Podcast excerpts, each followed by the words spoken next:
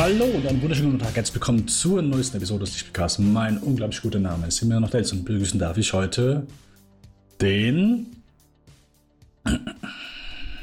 Mo.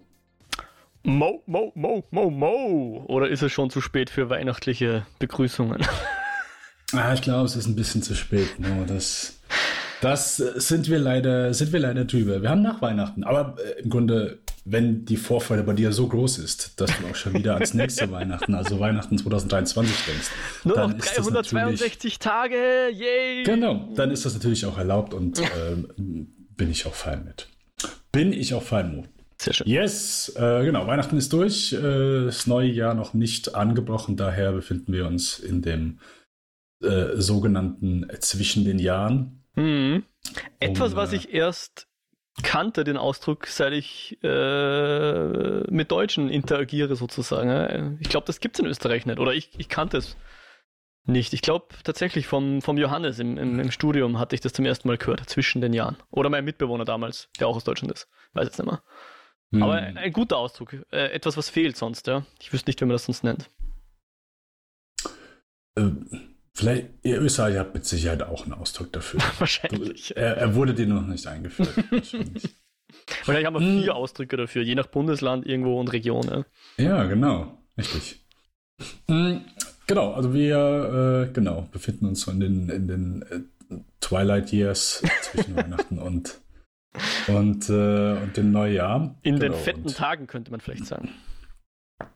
Äh, definitiv, ja. Das, ähm, Ich glaube, also das wird immer gern gespaßt, hey, Weihnachten gibt es einfach viel zu essen, viel Süßigkeiten und so weiter, mm. dass man sich da einfach sehr viel einschafft, aber ich habe das selten so gefühlt wie dieses Jahr. Also ich, wenn einfach so das Gefühl der Überfüllung leider viel zu häufig einsetzt, ist nicht gut. Ist nicht gut. Ja, das, da kann man jetzt diskutieren, was heißt gut in dem Falle. Hm. Nein, also äh, ja, äh, was, was machen wir heute? Äh, Knives Out besprechen unter anderem. Äh, Knives Out, Glass Onion, nein. Äh, Glass Onion? Glass Onion, a Knives Out Mystery. Exakt. Ja, genau. Roll der zweite Teil der von Knives Out. Hat der noch zwei Titel gehabt? Zusatztitel? Im Deutschen mit Sicherheit. Mord ist Familiensache. Mhm, oder hätte ich jetzt auch gesagt. Wahrscheinlich. Ja. Wenn sowas Bescheid ist. Ja, ja, genau. Der, ja, der neue Film von Ryan Johnson. Natürlich nicht im Kino zu sehen, sondern auf dem Streaming-Riesen von Netflix. Und davor gibt es wie immer, was wir noch so geschaut und gespielt haben. Davor gibt es natürlich das Übliche, nämlich lichtspielkassekinofilm.com. Können uns E-Mails zukommen lassen. Unsere Webseite findet ihr auf kinofilme.com slash podcast, slash Lichtspielcast, slash Eskapoden, das Most Zweit Podcast. Und ansonsten findet ihr uns überall, wo es Podcasts gibt. Spotify und iTunes natürlich. Alrighty, Mo, dann was, äh, hast, du, hast du die Feiertage was geschaut? Hast du davor was geschaut? Oh, ja. ja danach und äh, okay, dann. Ja, ja, äh, also hauptsächlich bitte. über die Feiertage. Also seit, seit ich Urlaub habe, so circa, ich weiß nicht, wie es bei dir ist, aber für mich sind eben diese Tage zwischen den Jahren, das ist die Zeit, wo ich wirklich am unproduktivsten bin. So ganz, ganz absichtlich, dann nehme ich mir nichts vor, außer vielleicht mal eben Familie treffen, Freunde treffen oder mhm. sowas. Und sonst habe ich nichts vor. Weiß ich nicht, liege ich auf, das, auf der Couch und wenn ich mich bewege, dann nur, um mich woanders irgendwo hinzuflezen und dort dann irgendwelche anderen nicht anstrengenden Sachen weiterzumachen. Und äh, ich habe es dir kurz vor der Sendung schon erklärt, dieses Jahr äh, hat sich das noch etwas dadurch verstärkt, dass wir nicht wie geplant zu unseren jeweiligen Familien fahren konnten, meine Frau und ich, sondern jetzt doch in, zu Hause geblieben sind. Ähm, aus aus Corona-Gründen, um es mal vage zu halten. Und daher habe ich jetzt keine Zeit damit aufgebracht, Freunde zu treffen oder Familie zu treffen oder sonst irgendwas, sondern 100% meiner Zeit quasi in der Horizontalen verbracht, um irgendwie auf einem Bildschirm zu starren. da habe ich in letzter Zeit wirklich viel Zeit damit verbracht und habe deswegen auch eine ziemlich lange Liste an geschaut und auch gespielt. Und natürlich auch gelesen, also nicht nur Bildschirm, ich lese auch manchmal was zwischendurch und so weiter. Und sonst Essen natürlich, beziehungsweise ein bisschen kochen. Aber ja, ja das müssen wir vielleicht noch einführen, was wir in ja. letzter Zeit gegessen haben. Äh, jedenfalls habe ich den Müßiggang gefrönt, um es mal so zu sagen. Ja. Das mhm. Beste aus der Situation gemacht. Also ich selbst bin jetzt nicht krank, aber ja. Ähm, äh, und deswegen, ich glaube, ich muss es ein bisschen runter, runter zensieren, sozusagen, was ich jetzt alles hier erwähne oder manches werde ich vielleicht nur anschneiden und so weiter. Äh, die Liste wird wahrscheinlich auch nicht vollständig sein. Aber ich möchte mal mit was Persönlichem anfangen. Ich weiß nicht, äh, wie viel ich davon im Podcast erzählt habe oder wie viel du dich noch erinnern kannst, aber meine Beziehung zu dem Film Arrival. Um das nochmal ganz kurz zu recappen, sozusagen, was bisher geschah. Ich habe mich ja extrem auf diesen Film gefreut, weil Denis Villeneuve, einer meiner aktuellen Lieblingsregisseure, und ich mag auch so ein bisschen Sci-Fi mit ein bisschen Denke mit drin oder philosophisch, Philosophie eingearbeitet und so weiter. Und so der Bass von Arrival war halt relativ gut schon im Vorhinein. Mhm. Und dann kam der zur Biennale und ich konnte den tatsächlich früher sehen als der Kinostart. Ja, ich habe mir dann Biennale-Tickets, also das ist äh, ein Filmfestival in, in Wien, äh, habe ich mir dann Tickets geholt und mich extrem auf diesen Film gefreut. Und am Tag, wo dieser Film war, ich weiß nicht mehr genau warum, aber ich war ziemlich müde und dann fing dieser Film erst, glaube ich, um elf an oder so. Und ich saß dann im mhm. Kino drin und konnte den einfach nicht genießen, ja. Ich glaube, das, das, das muss ungefähr so sein, wie wenn du, keine Ahnung, einen schlechten Tag hattest, dein Fußballteam hat verloren und dann triffst Jim Carrey und er versucht dich aufzuheitern und nichts wirkt, ja. und du denkst, an jeden anderen mhm. Tag wäre das das Schönste, was mir jemals passieren könnte. Aber genau an dem Tag war ich müde und konnte deswegen den Film nicht genießen. Und das hat es mir halt leider versäuert, ja, weil ist halt ein ruhigerer Film und ich glaube, der, der, das verträgt sich oder vertrug sich nicht so gut mit meiner Stimmung damals und der Müdigkeit und so weiter. Ich habe dann auch versucht, den Film, wie er dann ins Kino kam, nochmal zu schauen, aber da war immer noch so ein bisschen die, der Makel hat ihm angehaftet, ja. Und jetzt, ich glaube, wie lang ist der Film jetzt her? Sechs Jahre oder so. Jetzt tatsächlich habe ich den nochmal geschaut und habe jetzt meine persönliche Katharsis sozusagen erfahren. Und konnte endlich diesen Film genießen und ihn abfeiern. Und äh, ja, darüber habe ich mich tatsächlich mehr gefreut als, als irgendwie, also jetzt hier erzählen kann. Ähm, einfach weil der Soundtrack so geil ist. Also jetzt einerseits der, der Score auch, aber auch dieses eine Lied von Max Richter, was da immer mal wieder kommt.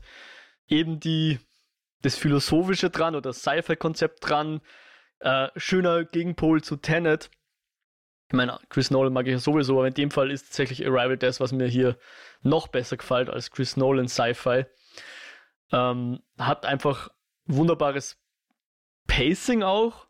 Also es ist sehr schräg, weil wie gesagt, wenn du müde bist, dann gefällt dir dieses Pacing wahrscheinlich weniger gut, aber wenn du dich auf den Film einlassen kannst und gut drauf bist und wach bist und im richtigen Mindset dafür bist, dann ist das Pacing einfach äh, exquisit, wie ich finde. Ja? Und ähm, dann stimmt auch das, das Timing eben, wann, wann welcher, äh, wie soll man sagen, welcher Twist einsetzt, ja, und wann, wann dann das mhm. Finale sozusagen kommt und wie es daherkommt und so weiter. Und der Film taugt auch zum mehrmaligen Schauen, weil, weil halt beim zweiten, dritten Mal schauen, weißt du ja schon, um was es gehen wird und kannst deswegen schon früher die Hinweise lesen und so weiter. Also, ja, hier, äh, hier mein persönlicher Moment mit dem Film Arrival, was mich sehr gefreut hat. Und das war jetzt mal so mein, mein erster Punkt meiner, meiner, meiner Playlist sozusagen. Ähm, und das war, glaube ich, tatsächlich noch das, was, was ich noch vor den Feiertagen geschafft habe. Unter anderem. Da war auch Elvis, werde ich jetzt aber nichts, nichts dazu erwähnen, den hatte ich auch noch geschaut. Äh, ich glaube tatsächlich, dir hat er sogar besser gefallen als mir. Ich fand den auch nicht schlecht. Ähm, aber ja, würde ich jetzt hier mal außen vor lassen und hier Arrival den, mhm. den ersten Spotlight geben, sozusagen.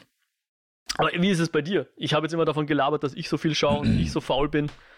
Du hast wahrscheinlich durchgearbeitet und warst immer mal lochen, oder? Oder was hast du gemacht? Äh, nein, um ehrlich zu sein, ich war sogar, ich war in der Woche vor Weihnachten krankgeschrieben. Oh, okay. Ähm, mich hat sich jetzt schon im Oktober, im November äh, gesundheitlich erwischt. Mhm. Also mittlerweile auch so ein drittes Mal. Aber ich äh, habe einfach weitergearbeitet. Da komme ich mal Homeoffice und gut ist. Aber jetzt das dritte Mal habe ich gesagt, weißt du was, bevor sich das irgendwie auch über Weihnachten zieht, ähm, ja, ich lasse mich nicht mehr nicht gern krank schreiben, weil ich, keine Ahnung, bei mir klickt immer noch so im Hinterkopf so, ja, äh, keine Ahnung, äh, ich denke halt, ich muss mich, wenn ich mich anstrenge, kann ich arbeiten, so, weißt du, aber äh, die Einstellung ist äh, nicht gut. Äh, das mhm. muss man mir leider auch dann äh, mehrmals sagen. ähm, auch wenn ich im Homeoffice bin, äh, das ähm, ja, ist leider so eine Sache. Aber nun ja, ich habe mich dann nicht überreden lassen, aber man hat mich zu der weisen Entscheidung gebracht, mich krankschreiben zu lassen. Und somit habe ich dann auch, genau, vielleicht nochmal äh, die eine oder andere Sache mehr geschaut. Mm, eine Sache, die wir geschaut haben, ist The White Lotus, zweite Staffel. Uh, okay, ja. Hast du davon schon etwas? Hast du von der ersten Staffel, hast du die gesehen? Nicht dann? gesehen, nein. Gehört, ja, okay. die, aber selber keinen Bezug dazu. Okay. Ähm, ich weiß auch schon gar nicht mehr, ob ich überhaupt die erste Staffel erwähnt habe. Ich glaube am Rande mal, aber ich könnte mich jetzt nicht mehr erinnern, was, was du jetzt dazu gesagt hast. Weil ich glaube auch, dass ich die auch, also ich meine nämlich, da bin ich mir wirklich auch sogar ein bisschen unsicher, ich meine, ich habe die erste Staffel dieses Jahr gesehen, obwohl die letztes Jahr rausgekommen ist. Hm. Hm. Naja, in den USA ist sie rausgekommen. Bei uns weiß man es ja immer nicht, wann, wann jetzt welche. Ja, ja. Wann jetzt Sky welche Deals eintütet oder sonst irgendwas, ja. ja oder ja, Wow oder wie auch immer das jetzt heißt. Genau, bei uns heißt Wow. Genau. ähm, genau, aber ich fand die erste Staffel okay. Äh, ich fand den Anfang ganz gut, ich fand das Ende ganz gut, aber zwischendurch äh, mich hat sie nicht so gepackt. Aber allgemein kam die ja schon sehr gut an. Also geht hier einfach um ein Urlaubsresort, äh, genannt The White Lotus, und ist so ein Mix aus Satire, ein bisschen Komödie, aber auch ein bisschen äh, etwas Drama, äh, Gesellschaftskritik, also halt so eine äh, Mischung von äh, Mike White. Der hat die Serie äh, erschaffen, der ist auch der Hauptautor von der Serie.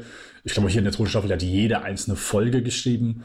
Und genau, es ist so eine, so eine Anthology-Serie. Das heißt, wir haben hier in der zweiten Staffel. Es finden sich alle in äh, Sizilien wieder, in Taormina und sind bis auf äh, Jennifer Coolidge, die war in der ersten Staffel schon einmal dabei, die ist wieder mit dabei, ähm, zusammen mit äh, ihrem mittlerweile Ehemann, den sie in der ersten Staffel kennengelernt hat.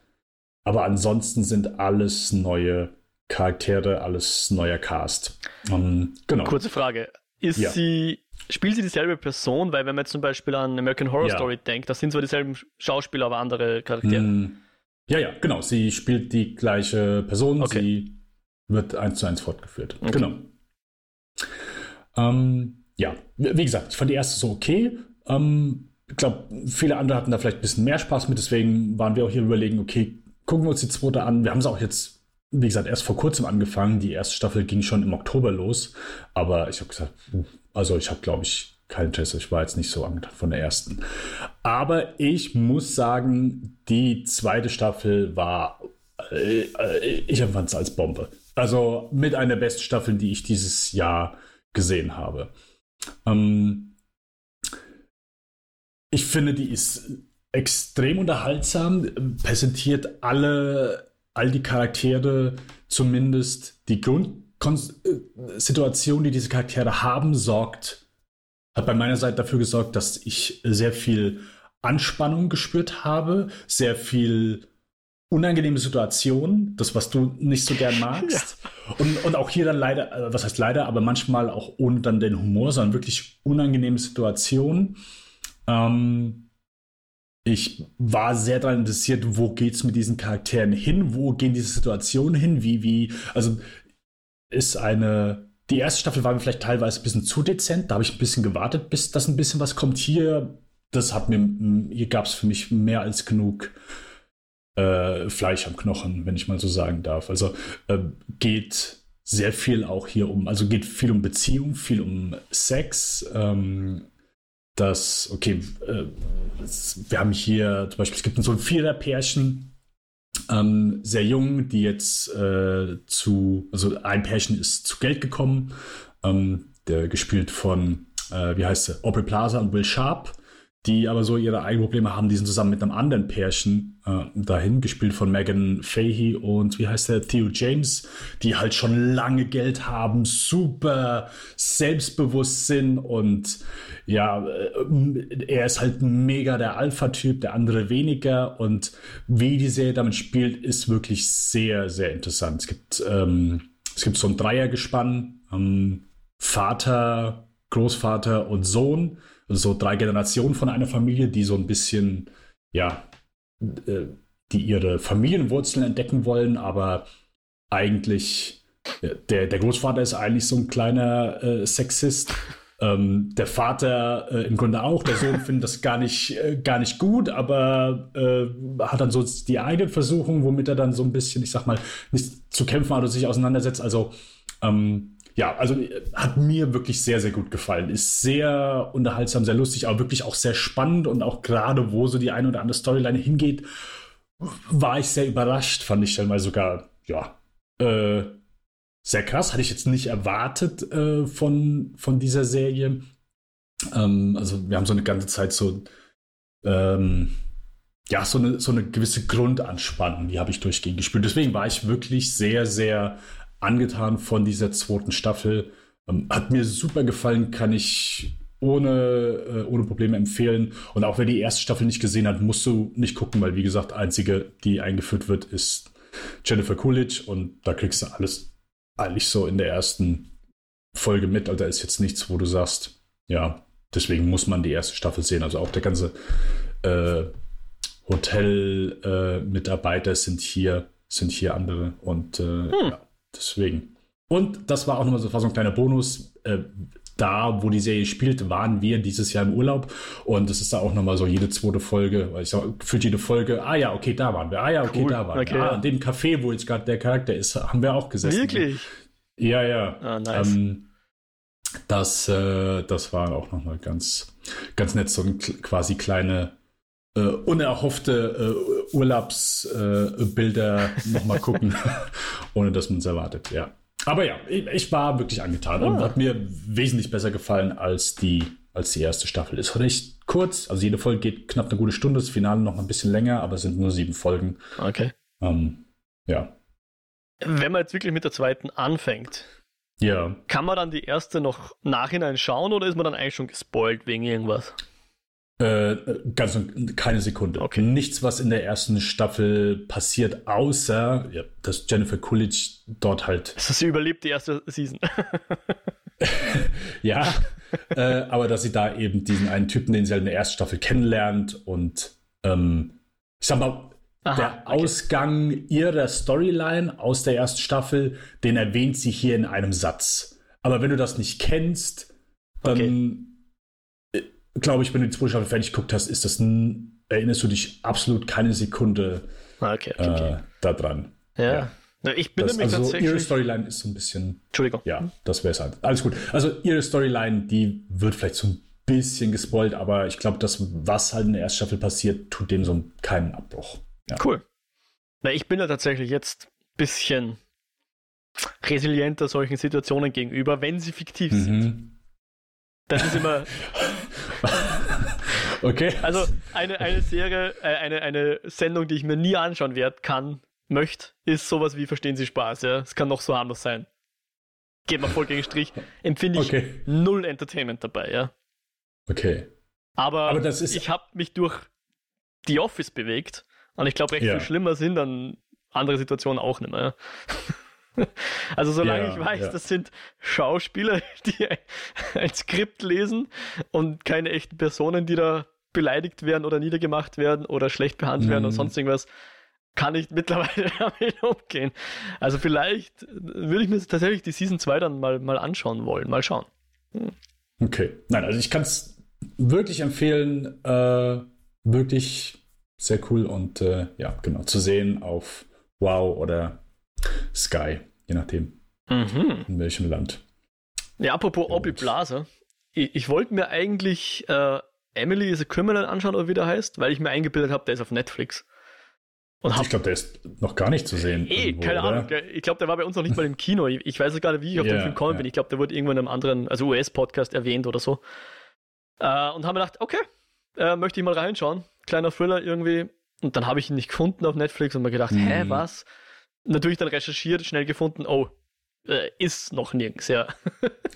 Weiß ich nicht. Ähm, und habe dann aber schon die Netflix-App offen gehabt und mir gedacht, okay, dann schaue ich jetzt einen Film, der immer so ein bisschen auf mich gewartet hat da. Und ich weiß gar nicht warum in dem Moment, aber ich habe mir gedacht, ich schaue mir jetzt Hustle an. Also den 2022 Adam Sandler Vehikel. Also es ist jetzt nicht sein Film, aber er spielt die Hauptrolle. Ah, dieser äh, Basketball. Exakt, Basketball. Trainings, ja. Genau, okay, genau. Ja. Also es geht mhm. um einen äh, um Adam Sandler, der in seinen, weiß ich nicht, 40er, 50er Jahren, äh, also er ist 40 oder 50 Jahre alt oder so, also schon äh, nicht mehr der Jüngste und arbeitet mhm. als Basketball-Scout für die äh, Philadelphia 76ers. Möchte aber eigentlich eher Coach werden und weil die Teamführung bei den Sixers aber ein Familienunternehmen ist oder so und er sich mit dem einen Sohn nicht so ganz versteht. Ja, da gibt es ein paar Dynamiken, die es ihm halt schwer machen, dort zu arbeiten. Aber er beißt sich halt durch, ist halt sein Job und es wird ihm halt immer so ein bisschen die Karotte hinkalten. Irgendwann wird er dann äh, Assistenzcoach oder vielleicht auch mehr werden. Ja. Mhm. Und er wird dann damit beauftragt, dass er eben so ein, ein neues Talent sucht, sozusagen. Das ist so die, die Hauptgeschichte. Und findet das dann relativ an einem unerwarteten Ort, sage ich jetzt mal, ja. Um es nicht zu viel vorwegzunehmen. Und ich muss echt sagen, ich war überrascht, wie gut mir der Film gefallen hat. Also es ist jetzt kein Film, der irgendwas groß anders macht, ja. Aber ich habe so ein bisschen das Gefühl, es ist ein, ein Film für Leute, die schon viele Sportfilme gesehen haben. Wenn du verstehst, was ich meine. Ja? So ein bisschen wie, ich weiß nicht, ich habe das mal gehört über irgendeinen Podcast, ich glaube über Comedy Bang Bang, das ist ein, ein Podcast für äh, Leute, die selber Comedies, Comedians sind, ja. Oder die sich halt sehr tief in Comedy reinbegeben haben. Deswegen war ich auch nie so der große Comedy Bang Bang Fan. Bin davon auch wieder ein bisschen abgeprallt. Aber so ein bisschen kommt es mhm. mir hier vor, ja. So ein bisschen der, ich will nicht sagen Deep Cut, weil ich bin jetzt nicht der Obersportfilm-Fan oder so. Aber ich habe den einen oder anderen gesehen. Ich meine, das weiß ich nicht, was, was gibt's da alles so, ja. Von Chariots of Fire angefangen bis Hilf mir. Diese ganzen Underdog-Geschichten halt, ja. Cool Runnings. Und was mhm. es halt mhm. alles gibt, ja. Man weiß ja, wie sowas abläuft, ja. Die, die, der Underdog, der sich halt noch, der sich durchbeißen muss und so weiter.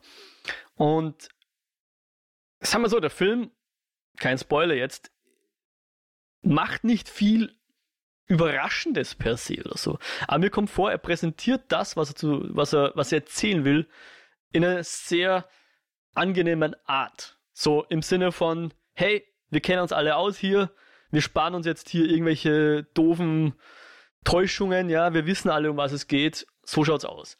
Und zieht dich dann aber durch mit einfach zum Teil, fand ich, extrem coolen Montagen, sehr langen Montagen und Montagen, wo man dann am Ende mit, also ich sag mal in bester Rocky-Manier, wo er auf die Treppen hochläuft und dann hüpft und man am liebsten am Sofa gern mithüpfen will, yeah, yeah.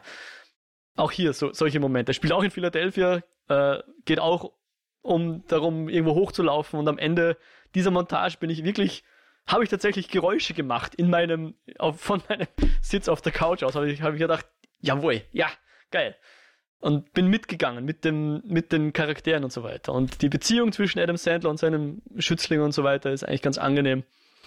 Echt einfach ein super solide gemachter Sportfilm. Ich fand den wirklich cool. Also erwartet euch jetzt nicht irgendwie das absolute dekonstruierte Sportdrama oder sonst irgendwas mit großen Twists und Turns, das nicht.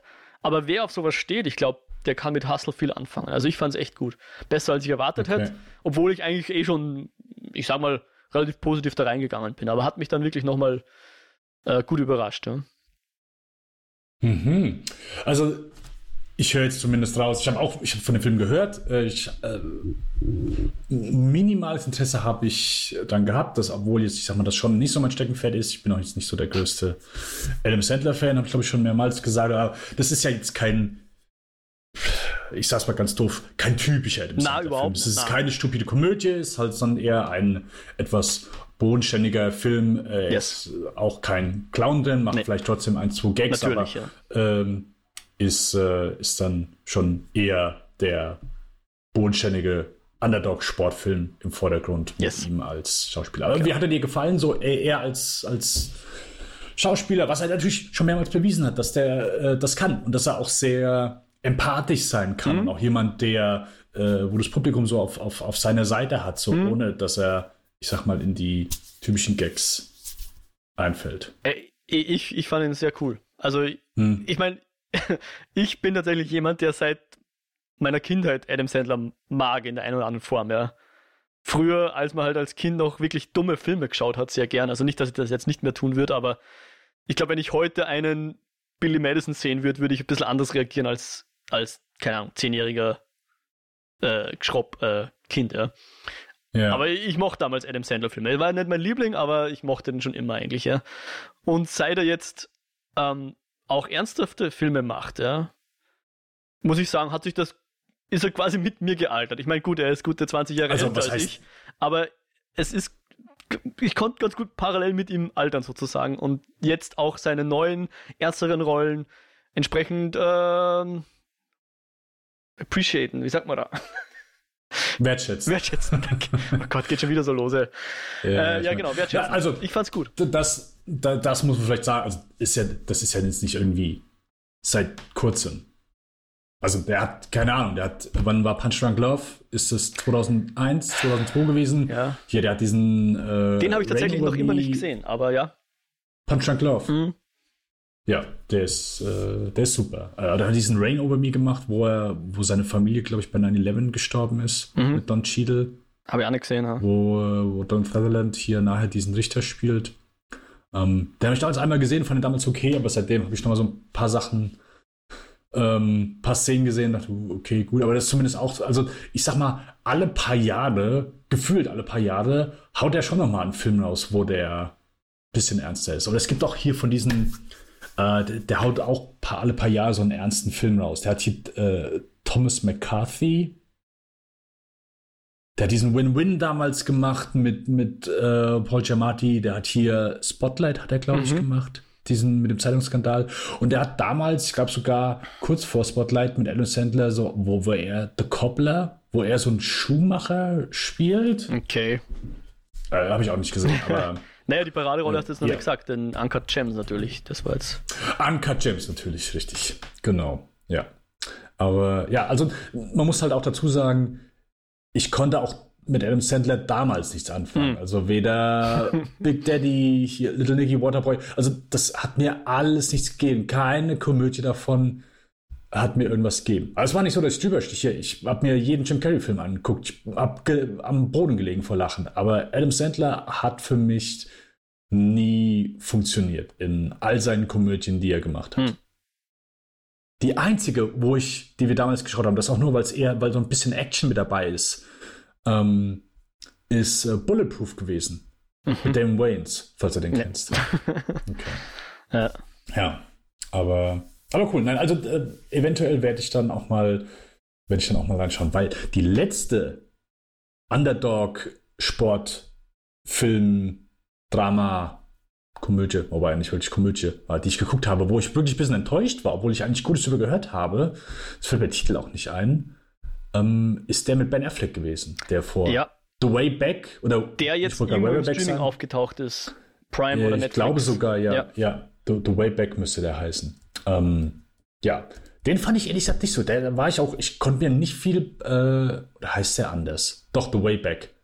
Genau, es gibt nämlich, es gibt The Way Way Back, das ist diese Komödie mit Steve Carell, Tony Collette. Achso, ah, okay. Genau, dann gibt es The Way Back einmal der von Peter Weir, Aha. den wir im Spielfilm-Podcast gesprochen haben, der, der letzte Peter Weir-Film. Um, ähm, und dann gibt es nochmal The Way Back. Oh Gott. Das ist der, den ich meine, ja. Ben Affleck. Ja, der, der war nicht so. Der war nicht so.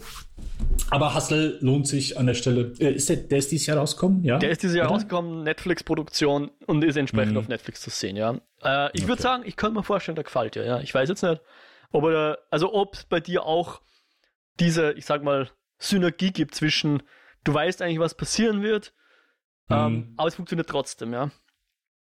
Kann sein, dass, dass genau der Aspekt dich total stört, aber ich könnte mir vorstellen, dass du ihn, dass du ihn vielleicht auch magst, ja. Und okay, was, was dann, super interessant ist, ja. der, der zweite Hauptdarsteller, also der, was den Basketballspieler spielt, ist tatsächlich ein Basketballspieler, ja. Also sein Acting ist jetzt natürlich nicht immer top-notch oder so, aber meistens sehr solide, mindestens sehr solide. Und du merkst halt, dass die Leute Basketball spielen können dafür, ja. Und auch die ganzen Nebenrollen, es gibt natürlich auch so ein bisschen einen Antagonisten und so weiter, sind alles Profi-Basketballer. Und deswegen ist auch das Basketball einigermaßen gut und glaubwürdig und so weiter, ja. Hm. Und wenn die dann Trainingsmontagen machen, dann denkst du dir wirklich, das schaut danach aus, als würde jemand wirklich gut Basketball spielen können. Ja. Insofern, das hilft dann immer auch, um das Ganze ein bisschen glaubwürdiger zu machen. Hm. Okay, cool. Also das war Hustle auf Netflix. Jawohl. Dann möchte ich erwähnen äh, ein Buch, was ich gelesen habe. Hm, cool, ja. Und zwar ist das Cinema Speculation falls ihr das was sagt. äh, Cinema Speculation ist das äh, neue Buch von Quentin Tarantino, oder sagen wir, das erste Non-Fiction-Buch von Quentin Tarantino, mhm. was er dieses Jahr rausgebracht hat. Ähm, relativ frisch, kam am 1. November raus diesen Jahres. Und es ist so ein, es ist keine, keine Autobiografie, aber es ist ein, sind so, ich sag mal, ja, ein Fünftel, ein Viertel biografische Teile von Tarantino mit, äh, mit reingeschrieben. Also er erzählt einfach so in der Zeit, wo er aufgewachsen ist und in die Filme, die er gegangen ist. So die Filme, die ihn so ein bisschen geprägt haben, wo er mehrmals reingegangen ist. Und das geht so in den, äh, in den 60er los und geht dann auch in die äh, also Ende 60er und dann die 70er so. Und die, die 70er sind immer so bekannt, so hey, das ist so die Zeit von New Hollywood, da sind halt so die ganzen äh, großen Filme entstanden. Also je nachdem, mit wem du sprichst, die sagen immer, ja gut, in den 70ern kamen alle Meisterwerke raus und davor danach kam nichts mehr raus, aber das ist natürlich Schwachsinn. Aber ich finde es schön, dass, also mir hat das Buch unglaublich gut gefallen, denn Tarantino ist jetzt nicht jemand, der ähm, er hat einen sehr schönen Stil. Ich kann es ihn gut nachvollziehen. So, er hat, manche finden ja so, wenn du ein Interview von ihm guckst, dass er etwas so, sie mögen vielleicht dann seine Filme, aber sein Charakter ist, also er ist ja sehr selbst überzeugt mhm. und das kommt natürlich auch gern immer dann so in Interviews raus. Ähm, kommt auch manchmal hier im Buch so in manchen Stellen so ein bisschen durch, aber sonst finde ich, hat er einen sehr angenehmen Stil. Ähm, und ja, äh, hier und da lobt er sich auch noch mal ein bisschen selbst. Das darf natürlich nicht fehlen. Aber ich fand es trotzdem sehr angenehm. Sehr gut zu folgen, sehr angenehmer Schreibstil und äh, hat mir sehr gut gefallen. So einmal so die, die Zeit, wo er so ein bisschen einfach erzählt, wo was wo er reingegangen ist, so wie die Zeit, wie er es damals aufgenommen hat, ähm, oder wie, wie das Publikum manche Filme aufgenommen hat und in den Kinos, die er war. Aber natürlich auch, und das macht mir dann auch nochmal am meisten Spaß, so die Filme, die er erzählt. Also immer wenn ein neues Kapitel anfängt, also ich glaube, 80 Prozent von den Kapiteln sind einfach dann betitelt nach dem Film, über den er hauptsächlich spricht. Ähm, auch wenn da nochmal ein andere Filme so mit eingeführt werden. Und es sind halt nicht unbedingt die typischen 70er. Also es geht jetzt nicht irgendwie los, ah ja, jetzt rede ich über der Pate, jetzt rede ich über der Weiße Hai. Ähm, also es sind nicht irgendwie jetzt so 70er Evergreens, sondern Filme, die er halt richtig gut findet oder die er für prägend empfunden hat. Also es gibt zwar auch sowas wie Dirty Harry dann natürlich oder Flucht aus Alcatraz, aber auch Daisy Miller oder hier einer von seinen absoluten Lieblingsfilmen, ähm, Rolling Thunder, der Mann mit der Todeskralle, mit, mit William Devane. Ja, glaube ich, der hat irgendeine, ich wollte gerade sagen, eine Produktionsfirma von sich so benannt, aber der hat irgendein, Tarantino hat in den 90ern, glaube ich, ein Label gegründet und das hat er Rolling Thunder Pictures oder Rolling Thunder Productions genannt. Auf jeden Fall, das ist so ein äh, Rache-Revenge-Film, den er sehr gern äh, sehr gern geguckt hat und auch äh, wirklich schätzt. Und ja, äh, stellt nochmal so ein paar Filme aus den 70ern vor, die jetzt nicht, das sind nicht unbedingt so die allertypischsten 70er Jahre Filme sind. Aber hat mir wirklich sehr, sehr gut gefallen. Und ich muss gestehen, der letzte Satz aus diesem Buch, mhm. der letzte Satz ist in meinen Augen eine der bewegendsten Sachen, die Tarantino je geschrieben hat. Das hört sich jetzt vielleicht ein bisschen größer an und ich glaube, es hilft auch nicht viel, wenn du das Buch jetzt einfach gehst durch den Bücherladen, schlägst die letzte Seite auf, liest das und denkst, ah, sagen, okay, ich verstehe, was du meinst. Ja. äh, nein, nicht unbedingt, aber das allerletzte Kapitel ist noch mal ein bisschen persönlicher, wo er von einer Person spricht. Und ähm, in seinem letzten Satz spricht Tarantino dann von etwas, was er bereut, was er nicht gemacht hat. Ähm, und das fand ich einen sehr schönen Abschluss und sehr passend für dieses Buch. Also das muss ich wirklich sagen, hat, äh, hat bei mir gesessen. Das ist jetzt nicht, keine Ahnung, bist jetzt nicht in Tränen aus, wenn du das äh, liest, aber äh, ich fand es effektiv. Also hat mir gefallen. Ähm, genau. Hm, das äh, okay. Cinema Speculation von Tarantino, das erste Non-Fiction-Buch. Weil er hat ja als Once Upon a Time in Hollywood hat er als Roman verfasst. Ich überlege aber noch irgendwas. Ja, er hat irgendwann mal vor nicht allzu langer Zeit so einen so Pulp-Roman rausgebracht. Oder war das der Once Upon a Time in Hollywood? Nein, das war. Ja. Schon? Doch. War ja. Naja. Hat er da. Ich meine schon. Sonst wüsste ich jetzt nicht, was er. Okay. Nee, nee, genau. Das, war das der Pulp-Roman? Oder, oder, oder, oder, hat er. Hat er Hateful Eight dann noch als. Na, ich ein, er hat ein hm. Buch verfasst. Ja, also das ist vor ein paar Monaten auch. Kein oder, Filmtitel von ihm ist, aber ich schaue es jetzt kurz nach. Entschuldigung.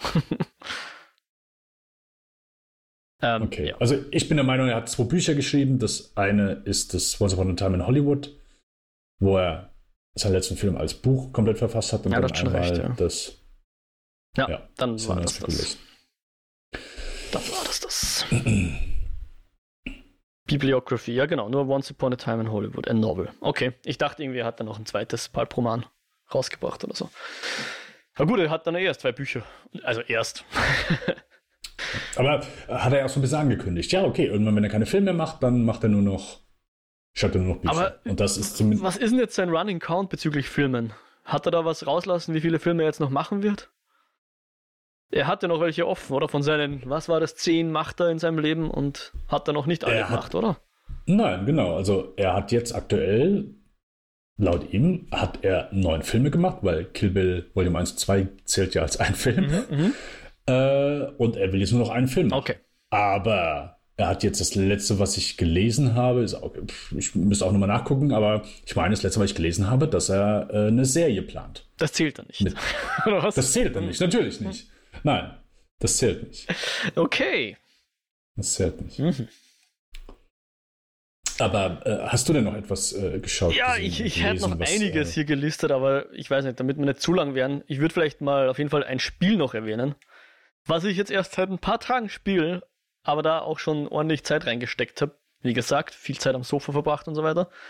Ähm, mhm. Und das ist Potion Craft äh, mit dem Untertitel Alchemist Simulator. Also ein, ein äh, Alchemisten-Simulator, wo man äh, Tränke braut, unter Anführungszeichen, ja.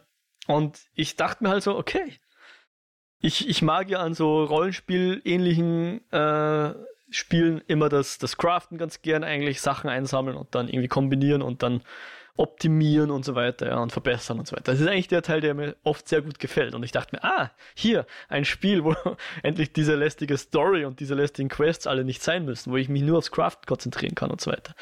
Ist natürlich ein bisschen übertrieben, aber im Grunde geht es genau darum. Also du hast, bist ein, ein Alchemist, der hier in ein, ein Dorf zieht und dort in einem, ja, einem heruntergekommenen Haus, was er irgendwie gefunden hat, sich einnistet und da seinen Alchemie-Shop aufmacht. Sprich, du musst jeden Tag oder kannst jeden Tag deine, deine Kunden mit Tränken äh, beliefern oder die kommen zu dir vielmehr und sagen ja, hey, ich hätte gerne einen Trank für das und das. Und dann musst du halt schauen, dass du den entweder vorrätig hast oder dann halt brauchst.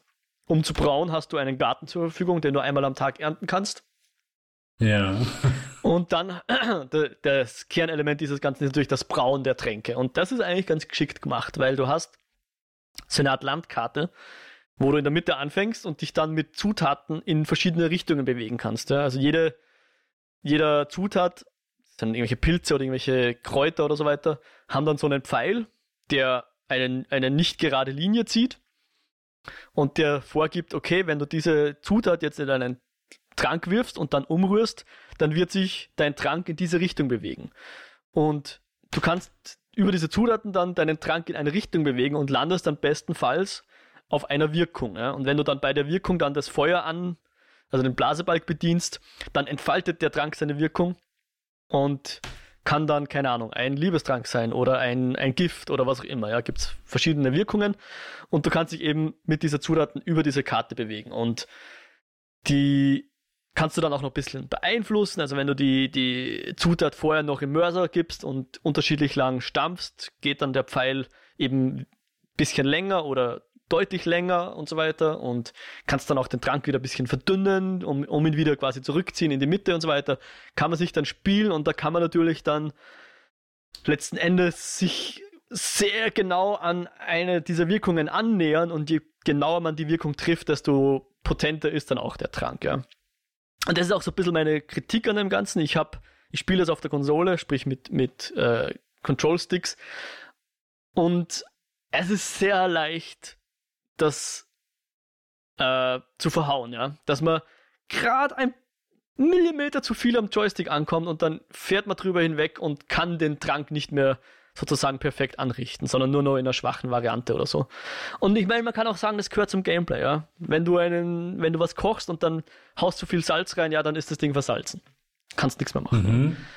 Ähm, ich weiß aber nicht, wie sich das jetzt zum Beispiel mit Maus und Tastatur spielt. Vielleicht ist es da, kann man da ein bisschen genauer arbeiten. Ich habe mittlerweile auch so ein bisschen rausgefunden, wie man in sehr kleinen Iterationen sich vorwärts bewegen kann, was dann manchmal äh, hilft, um sich genau dem anzunähern, wo man hin will und so weiter. Und ja, so kann man sich das spielen und seine Tränke sozusagen verbessern, weil wenn man mal wo angekommen ist, kann man das Rezept auch speichern und sozusagen dann äh, eins zu eins reproduzieren. Also wenn ich mal den Trank mit der perfekten Stärke geschafft habe und das speichere, dann kann ich das, sofern ich die Zutaten dazu habe, so äh, immer wieder äh, wie so ein Makro quasi ausführen. Und dann kriege ich den Trank mit genau dieser Stärke nochmal und muss mich da nicht nochmal klein spielen und so weiter. Und das ist alles vom Gameplay, was ich bis jetzt gefunden habe. Es gibt dann auch noch eine Maschine im Keller, mit der habe ich aber noch nicht interagiert. Da muss ich irgendwelche Teile noch kaufen, weil es kommen auch Händler in deinen Shop, denen kannst du dann entweder Zutaten abkaufen oder eben was anderes, wobei dieser Händler, der mir irgendwas für diese Maschine verkauft, ist noch nicht aufgetaucht. Man hat dann auch so ein paar äh, Levels, die man nach oben arbeiten kann, die dazu führen, dass eben mehr Leute in deinen Shop kommen oder besser bezahlen oder du bessere Rabatte kriegst. Es gibt auch noch so ein Feilsch-Minispiel, mhm. wo man dann die Preise ein bisschen verbessern kann oder auch verschlechtern, wenn man schlecht feilscht. Also, aber im Großen und Ganzen geht es darum, Drecke zu brauen. Und ja, das macht mir eigentlich ganz gut Spaß. Ich muss echt zugeben, äh, das ist ein, ein, ein lustiges kleines Spiel, was ich aber nie gespielt hätte, wenn es nicht im Game Pass drin wäre. Weil es ist im Game Pass und da kann man es eben leicht mal ausprobieren. Tut dann sozusagen nicht weh, falls es einem nicht gefällt. Ich weiß jetzt ehrlicherweise nicht, was es kostet, wenn man es standalone einfach kauft über Steam oder so. Dort ist es, glaube ich, auch drin. Ähm, aber wer jetzt ein Game Pass zum Beispiel hat und das irgendwie interessant klingt, kann es einfach mal ausprobieren und dann feststellen, ob das einem liegt oder nicht. Ich weiß nicht. Äh, Dennis, solches Gameplay, ist das was, was dich abschreckt? Oder klingt das interessant für dich? Äh, ich finde es schwer, mir das vorzustellen. Ich glaube, ich müsste, also ich kann es am besten sehen, wenn ich ein Video sehe. Hm.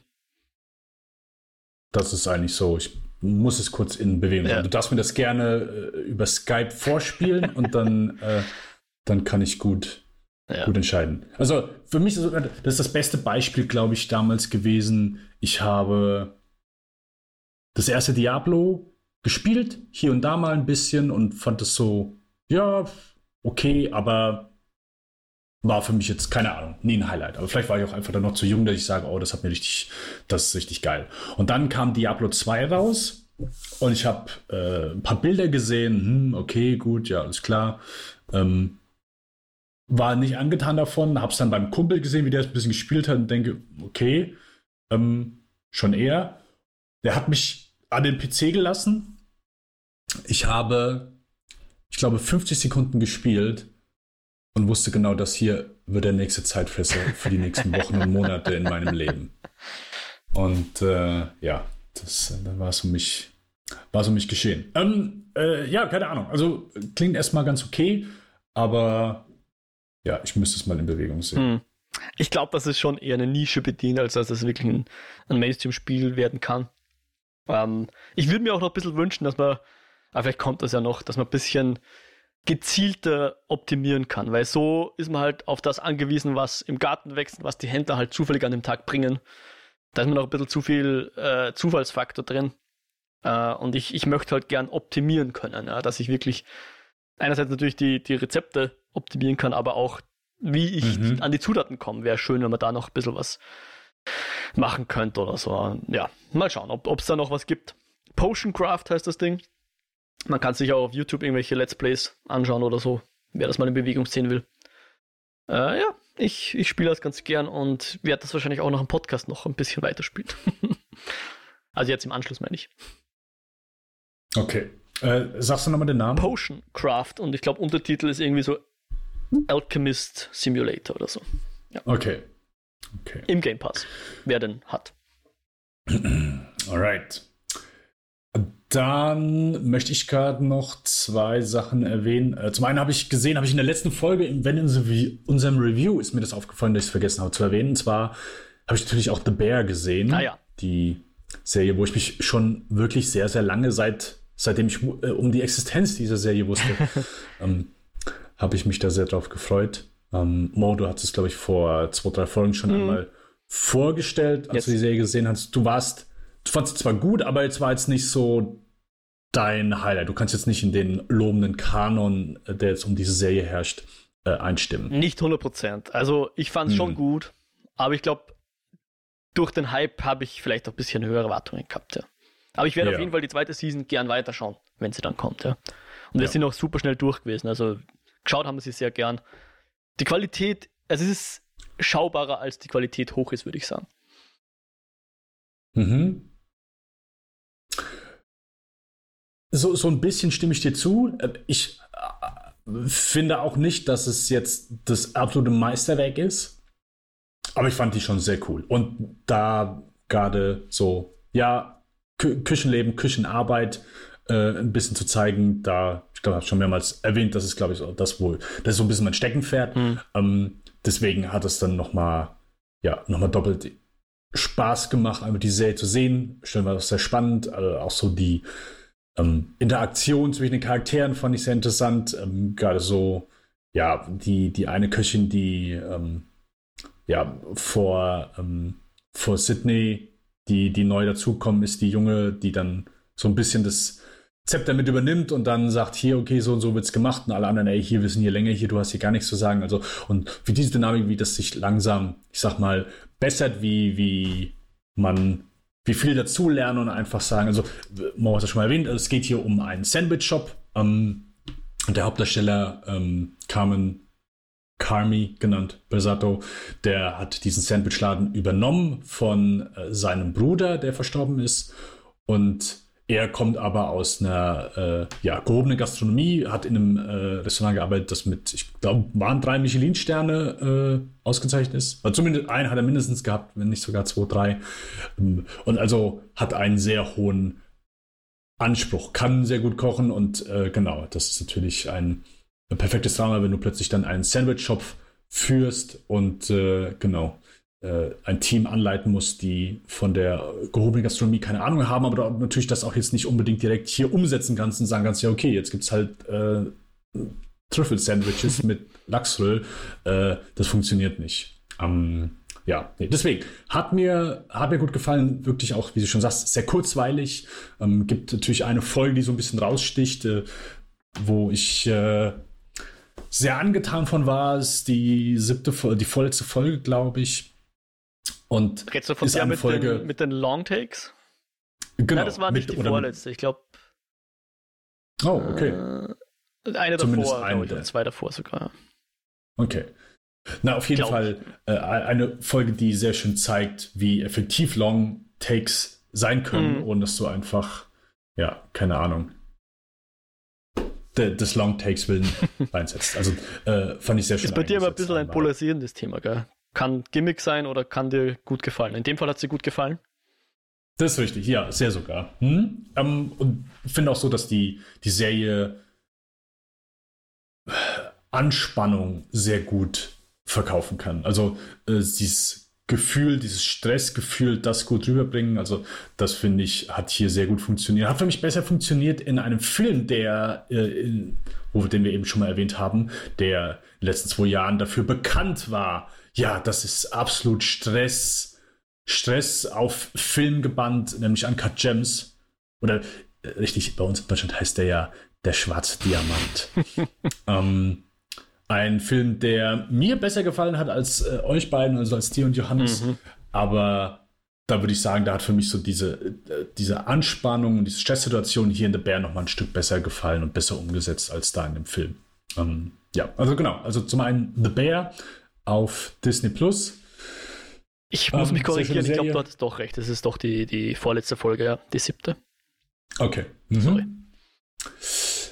Und dann würde ich zumindest noch eine Sache erwähnen. Ein Film, wo ich gehört habe, dass der Bombe sein muss, wo wir auch überlegt hatten, den zu reviewen, haben wir aber nicht getan. Ähm, ich habe ihn jetzt trotzdem einmal gesehen und zwar ist das die Dokumentation Fire of Love, ah, ja. ebenfalls zu sehen mhm. auf Disney Plus von äh, Sarah Dosa, Sarah Dosa. Und die Doku handelt von Katja und Maurice Kraft, ähm, die Vulkanologen sind oder Vulkanologen waren. Sie äh, wird direkt zu Beginn des Films gesagt, dass sie äh, gestorben sind bei der Ausübung ihres Jobs und gleichzeitig ihrer Leidenschaft. Der Film versucht so ein bisschen die beiden, und sie sind äh, verheiratet und haben halt eine sehr große Liebe-Faszination mit Vulkanen äh, empfunden und, und, haben die ihr Leben lang studiert, beobachtet, ähm, haben geforscht und äh, ja, der Film versucht so ein bisschen zum einen die beiden einem näher zu bringen, aber natürlich auch die Faszination, die beide eben für Vulkane gehabt haben ähm, und die, die Arbeit, die sie geleistet haben. Und es ist so ein kleiner, schon bewegender Film draus geworden. Also mir hat er nicht, ich kann es auch nicht hier in die Lobeshymnen einstimmen, die äh, die andere hier für, für diesen Film haben. Aber mir hat er schon sehr gut gefallen. Der hat stellenweise wirklich erstmal hat er ganz beeindruckende Einstellungen. Also mhm. die stehen hier wirklich teilweise vor einem aktiven Vulkan, und diese Lavawand, die einfach bei an anderen Stellen einfach runterbricht oder teilweise hier hochsprüht, das sieht stellenweise wirklich, also die haben ja ein paar sehr beeindruckende Bilder eingefangen oder auch diese mh, auf ein, zwei Stellen so Staubwolken oder diese Lava-Hitzewolken, die dann so übers Feld kommen. Und das sind schon ein paar sehr ja, eindrucksvolle Bilder, die die so ein bisschen im Gedächtnis bleiben und wo du dann auch nochmal so ein bisschen nachvollziehen kannst, okay, das ist zumindest eine Grundfaszination, wer sowas vielleicht dann mal im realen Leben gesehen hat, also jetzt auf, auf einem hochauflösenden Fernseher sieht das schon beeindruckend aus, ist man mit Sicherheit nichts im Vergleich dazu, wenn du wirklich einmal davor stehst.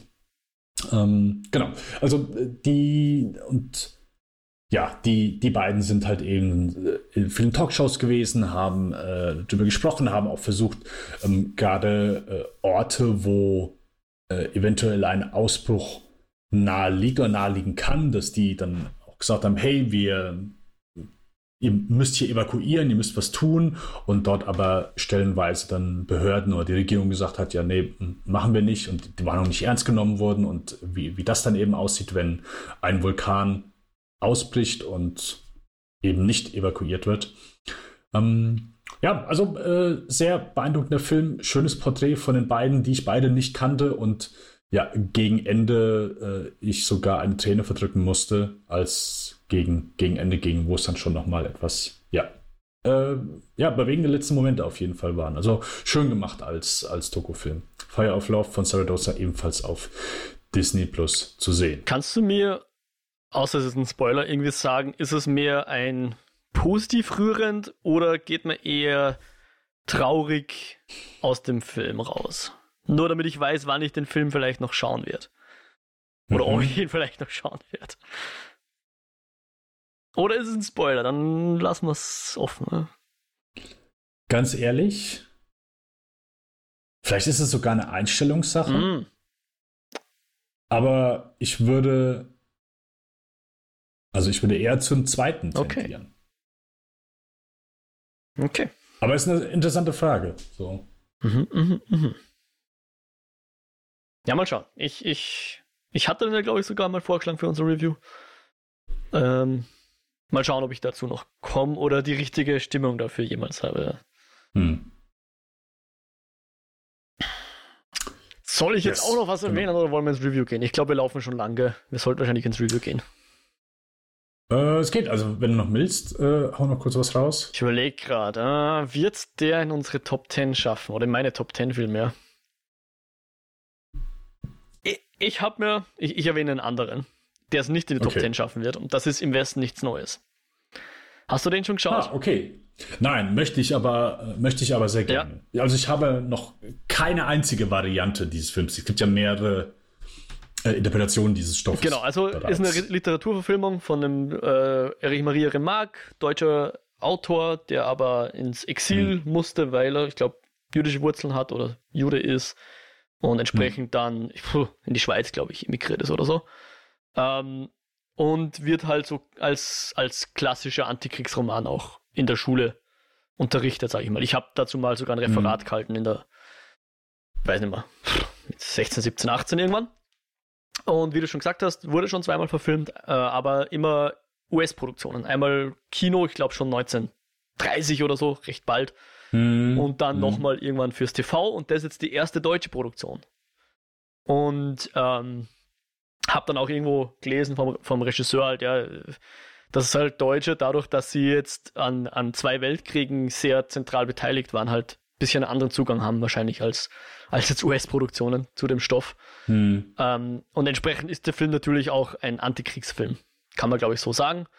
Ähm, muss zugeben, die Erinnerungen ans Buch sind jetzt enden wollend. Ich weiß nur noch von dem, was ich jetzt gesehen habe, dass das Ende etwas anders ist, weil ja der Titel des Films, im Deutschen zumindest, im Westen nichts Neues, sich ja zum, an, ans Ende, äh, auf das Ende bezieht.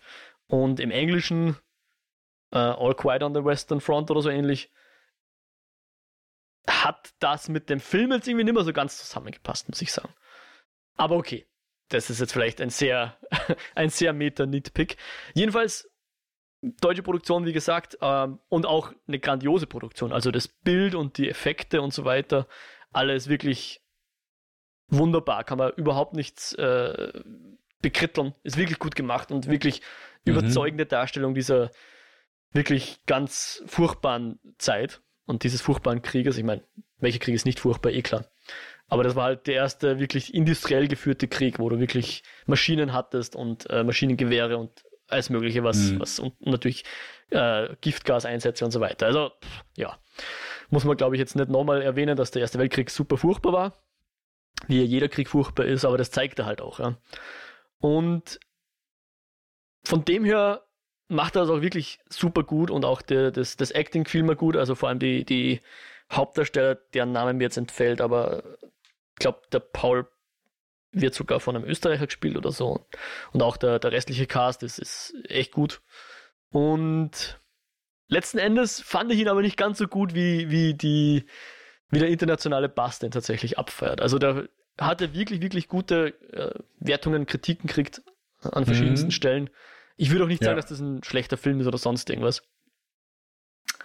Aber ganz so gut hat er mir nicht gefallen. Also ich würde sagen, er ist so. Ich weiß nicht, ob nicht 1917, was ja auch ein erster Weltkriegfilm ist, mir vielleicht sogar nicht ein bisschen besser gefallen hat, weil er mir ein bisschen näher gegangen ist. Also der im Westen nichts Neues ist halt mehr so Matter of Fact. Wir brauchen kein zusätzliches Drama da reinbringen, weil der, der Krieg ist Drama genug. Hat auch einen interessanten Soundtrack, der drunter liegt, der zeitweise fast ein bisschen anachronistisch daherkommt, was aber nicht schlecht ist oder so.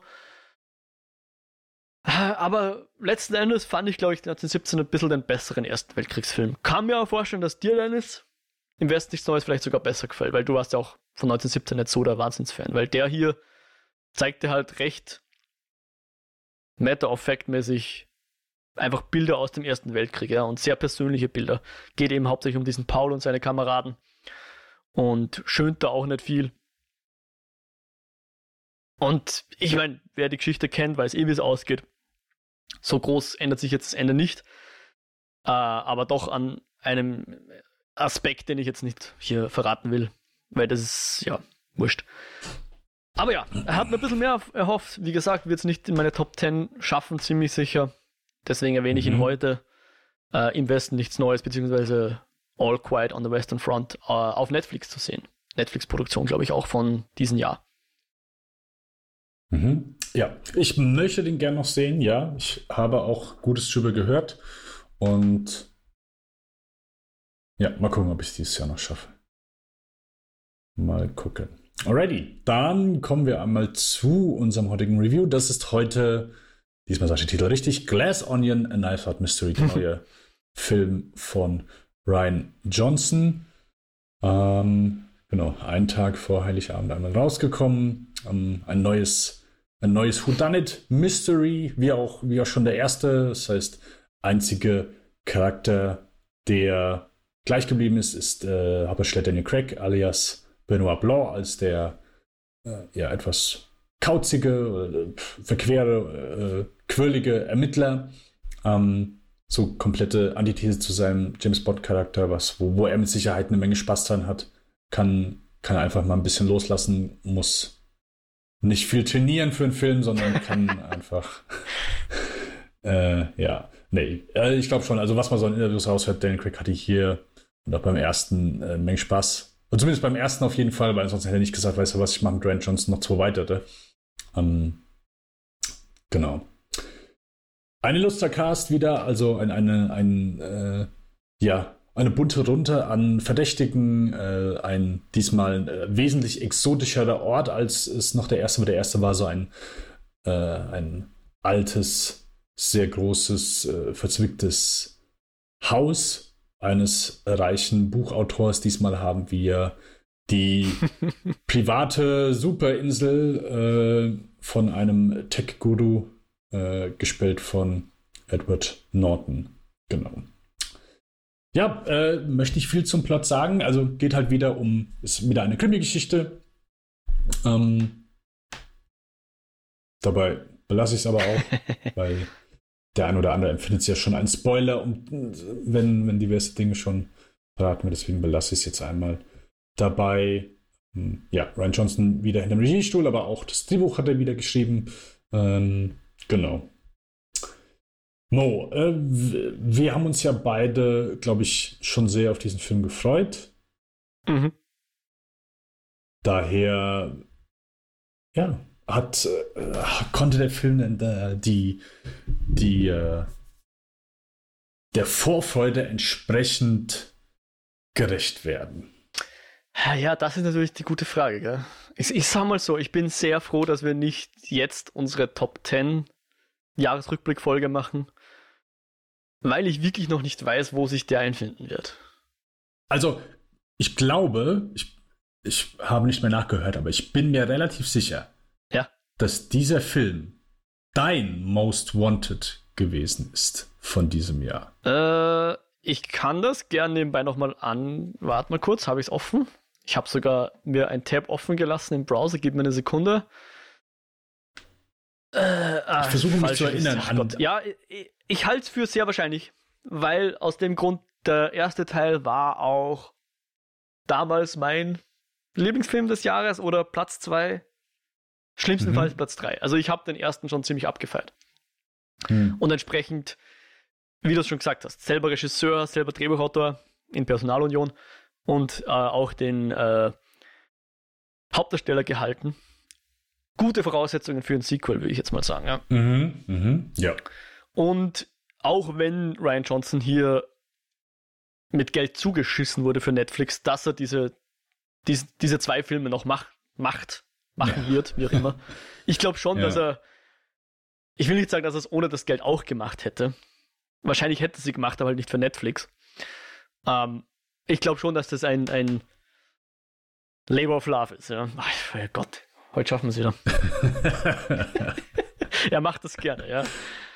Ja, ja. Und wie gesagt, ich, ich bin mir noch ein bisschen unsicher, wie gut ich den Film jetzt fand. Ja, es waren jetzt ein, zwei Nächte, seit ich den Film gesehen habe. Ich bin noch ein bisschen so am Krübeln, weil natürlich, wie du schon gesagt hast, die Erwartungen waren richtig hoch, ja. Ich versuche dann immer, den Film fair zu bewerten im Sinne von, wenn ich den Film jetzt einfach in einem Vakuum gesehen hätte, was natürlich nie der Fall ist, sprich keine Erwartungen gehabt hätte, der Film wäre jetzt einfach in der Sneak Preview gekommen. Ja, ich hätte nicht mal gewusst, dass ich den Film schauen werde, um was es geht, sonst irgendwas. Wie hätte mir dieser Film dann gefallen? Und ich glaube, in so einem Fall, in einem fiktiven Fall, würde ich den Film ziemlich abfeuern, weil er halt viel, viel richtig macht. Ja, du hast den Cast schon erwähnt. Den finde ich äh, wirklich, wirklich gut. Vor allem Chanel Monet und Daniel Craig.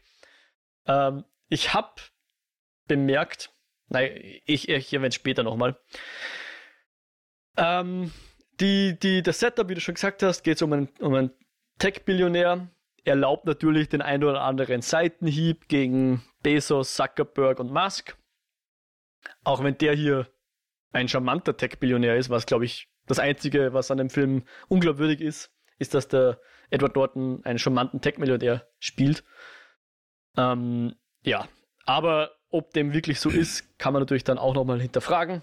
Wird natürlich dann in Spoiler-Gefilde führen. Ähm, ja, äh, er, er, er macht Anspielungen ans Zeitgeschehen und ich fand auch erfrischend, dass das ein Film ist, der keine Realitätsverweigerung be äh, betreibt im Sinne von, äh, er anerkennt, dass es Corona gibt, was so wenige Filme machen aus ihrem Grund und nutzt es auch für das ein oder andere, ich sag mal, um die Charaktere zu zeichnen, ja. Das mhm. sind jetzt Sachen aus den ersten paar Minuten, deswegen erlaube ich mir da so ein bisschen anzuspielen. Also, wie verbringen diverse Leute ihre Lockdowns? Ähm, und wie gehen sie dann in die Welt, aus den Lockdowns in diese Welt, in die Welt hinaus? also, das ist äh, maskenbasiertes Storytelling, nenne ich das jetzt mal, oder maskenbasierte Charakterisierung. Fand ich sehr gelungen. Also, man merkt einfach, dass hier äh, ein fähiger Filmemacher am, am, am Ruder sitzt. Und ich fand das wirklich cool. Wo es natürlich dann steht oder fällt, ist natürlich das, nennen wir es mal das Finale. Ich möchte jetzt nicht von einer Auflösung sprechen, sondern von einem Finale. Und da werden wir vielleicht noch ein bisschen im Spoiler-Part drüber raus, äh, drüber drauf eingehen, weil ich glaube, das ist für mich noch das, wo ich noch bisschen mit mir selber am, am rumüberlegen bin, wie ich das fand wie der ganze Film dann aufhört. Ob das entweder nur nicht dem äh, entspricht, was ich mir gewünscht hätte, sprich, ich hatte eine bestimmte Vorstellung, wie das aufzuhören hat und das ist nicht eingetroffen, kann ich das dem Film vorwerfen oder nicht? Oder würde ich auch in einer anderen Situation, wenn ich eben nicht wüsste, was das für ein Film ist, äh, ähnlich äh, doch negative Gefühle dem Ende gegenüber empfinden. Da muss ich noch ein bisschen mit mir ins Grüne kommen, eins werden. Bin dann aber auch natürlich auf deine Meinung gespannt. Ähm, möchte eins noch anführen für Leute, die den Film jetzt noch nicht gesehen haben. Äh, ich wollte eigentlich sagen, schaut's nicht in die IMDb, weil da steht ein bisschen ein Spoiler drin. Aber den haben sie tatsächlich jetzt rausgenommen. Kann man dann auch gerne im Spoiler-Part reden, was das wäre oder was das gewesen ist, weil ich es interessant finde. Äh, und ich jetzt aber froh bin, dass der nicht mehr so offensichtlich ist und nicht mehr da ist. Und ja, wie gesagt, habe ich schon Cast erwähnt. Ja, habe ich schon erwähnt. Mhm. Ähm, fand ich cool. Äh, nicht nur klassische A-List-Actor, aber auch die sind dabei und auch die machen ihre, ihren Job gut. Und ja, auf jeden Fall nicht enttäuscht. So viel kann man sagen. Ob das Ende jetzt die Landung 100% gestanden hat oder ob es Abzüge in der B-Note geben wird, muss ich noch erforschen und vielleicht machen das ja dann im, im Spoiler-Part. Mhm. Okay. Dann, ja, Glass Onion Knives of Mystery. Also, ich war auch sehr angetan von dem ersten Teil. Ich mag natürlich auch Ryan Johnsons Filmografie bis, äh, bis zu diesem Zeitpunkt. Da hat mir der andere Titel mal besser gefallen, mal weniger gut, aber ich finde die alle sehr unterhaltsam. Ich finde die sehr gut geschrieben, äh, sehr kurzweilig. Also äh, macht einfach sehr sehr gute Filme in meinen Augen. Ich bin ja auch sehr äh, empfänglich für dieses äh, Whodunit. Mhm. Äh, ist ein sehr, finde ich ja ein, äh, ein sehr spaßiges Genre. So, also so ist ein sehr simpel, den Zuschauer so mit zu involvieren, weil ja, der Zuschauer kann mitraten. Jemand wird getötet, okay, wer war es denn? Und da hast du natürlich auch, wenn du jetzt ein paar schwächere Vertreter hast, hast du trotzdem so einen gewissen Grad an ähm, Involviertheit äh, von Seite des Zuschauers, weil natürlich einfach der Zuschauer selbst wissen möchte, okay, jemand ist gestorben oder mehrere sind gestorben, wer hat die Person umgebracht, so, wer war's? Und so dieses Miträtseln. Mm, umso besser natürlich, wenn du noch einen sehr, ja, äh, kauzigen äh, Ermittler hast, der noch mal ein bisschen so den Humor auf seine Seite zieht. Also ich mach's ganz kurz. Glass Onion Nights of Mystery hat mir nicht gefallen. Nicht? Äh, ah. Nein, hat mir nicht gefallen. Ich also ich würde sagen, bis zur Hälfte, bis zu einem gewissen Punkt mhm. fand ich den okay. Aber spätestens ab der Hälfte dann immer weniger und immer weniger. Ähm, ja, und dann fand ich den auch leider äh, recht schwach. Ich hm. finde, dass der, also der, der, ist wieder sehr verspielt. Also das geht direkt zu Beginn los, wenn die Charaktere äh, eingeladen werden, eben auf diese Insel zu kommen. Und ja, der Bildausschnitt sich dann einmal verschiebt, weil plötzlich Charaktere sich äh, die Position wechseln und, und äh, allein wie er damit schon so ein bisschen spielt, ist alles ganz cool, ist alles ganz amüsant, aber ich finde, das Rätsel, das Houdanet-Rätsel ist im ersten wesentlich stärker gewesen. Und hier so absolut so die, die simpelste, keine Ahnung, Variante davon, dass ich das sehr schwach empfunden habe.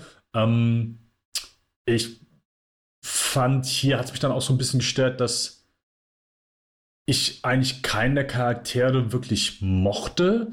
Also klar, auch im ersten hast du so eine Familie, die, ich sag mal so, der, die ganzen Verdächtigen sind im ersten Teil auch jetzt nicht unbedingt gute Menschen. So, jeder hat so irgendwie was äh, Negatives an sich. So, also die, die Motivation, warum diese Person den Mord begehen haben hätte können. Hier fand ich es ein bisschen zu extrem. Also hier, ich habe mich hat keiner irgendwie interessiert. Ich wollte, ich habe wenig Bedarf, wenig Interesse rauszufinden, wer es jetzt wirklich war. Ich, ähm, die haben dann auch äh, nach und nach so die Gags für mich nicht mehr interessiert. Alles wirkte ein bisschen mehr, keine Ahnung, karikaturenhaft, überzogener. Ähm, es waren ein paar mehr popkulturelle Gags dabei, wo ich dann auch stellenweise die ein bisschen unpassend fand. Ähm, oder auch nicht wusste, wieso. Also, keine Ahnung, gibt, äh, gibt einen Moment, wo es gibt eine Rückblende, wo wir äh, Edward Norton, also der diesen äh, Billionär spielt, ähm, wo er eingeführt wird und er ist angezogen wie äh, Tom Cruise in Magnolia. Er hat die gleiche Frisur, hat das gleiche Outfit an und im ersten Moment musste ich auch lachen und dann habe ich gedacht, okay, aber Wieso? Also äh, habe ich irgendwas verpasst? Mir ist das nicht mehr also, aufgefallen. Ich habe jetzt nur gedacht, dass dir das aufgefallen ist. Also. ähm, ja, aber das und keine Ahnung. Und äh, ich sag mal so, trotzdem gibt es noch ein paar mehr Gags, die gesprochen werden, wo ich dann auch denke, okay, hat keine Ahnung, nur was. Also, keine Ahnung. Ich, ich finde, es, das ganze Drehbuch hat sich hier ein bisschen lahm angefühlt. Ähm, ich mochte einen Strukturwechsel ab der Hälfte auch nicht so wirklich. Mhm. Ähm, ja, deswegen. Also äh, muss schon sagen, es ist kein kein miserabler Film, aber ich bin doch schon sehr enttäuscht von ähm, dieser Fortsetzung. Okay. Ja. Ich, würde jetzt gerne nachfragen oder erwidern, aber ich glaube, da müsste man dann wirklich schon ins Spoiler-Part gehen, weil es man will ja nichts hier vorwegnehmen, ja, ne? falls wir den Film noch nicht Können sehen. wir, glaube ich, an der Stelle auch schon tun, weil es ist ja einfach, mhm. ein, bevor sich hier verplappert, ist es, glaube ich, ähm, das Beste, wenn ja. wir das vielleicht dann einfach direkt tun. Also so kurz Meinung rausgehauen und dann können wir äh, vielleicht ein bisschen etwas freier sprechen. Alles klar. Okay? Gut, dann ab jetzt Spoiler-Part.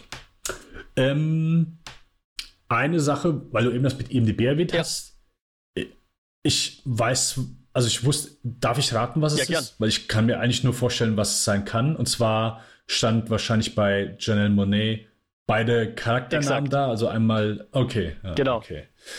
Ja, ja und das habe ich halt okay. gelesen, bevor der Punkt kam. Und ich habe mal sofort gedacht, mm. okay, Zwilling, eh klar, ja.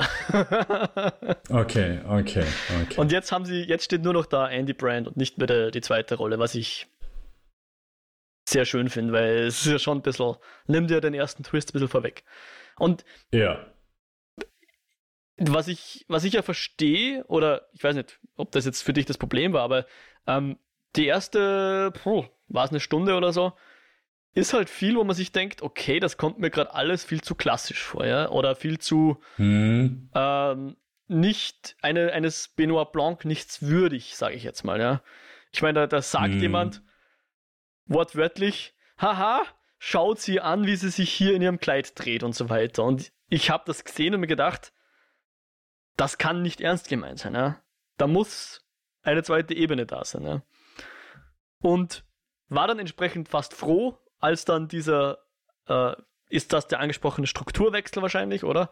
Dass wir dann erfahren, aha, Chanel Monets Charakter und äh, Benoit Blanc haben das so geplant und was wir bisher ja. gesehen haben, entspricht eigentlich dem, was sie sich ausgemacht haben. Ja, wir spielen einfach mit und schauen uns das alles an und tun im Großen und Ganzen äh, zusehen und versuchen herauszufinden, wer jetzt eigentlich der Böse ist, unter Anführungszeichen. Ja. Und das erklärt natürlich, warum jetzt ein Benoit Blanc unter Anführungszeichen ausgetrickst werden kann. Ja,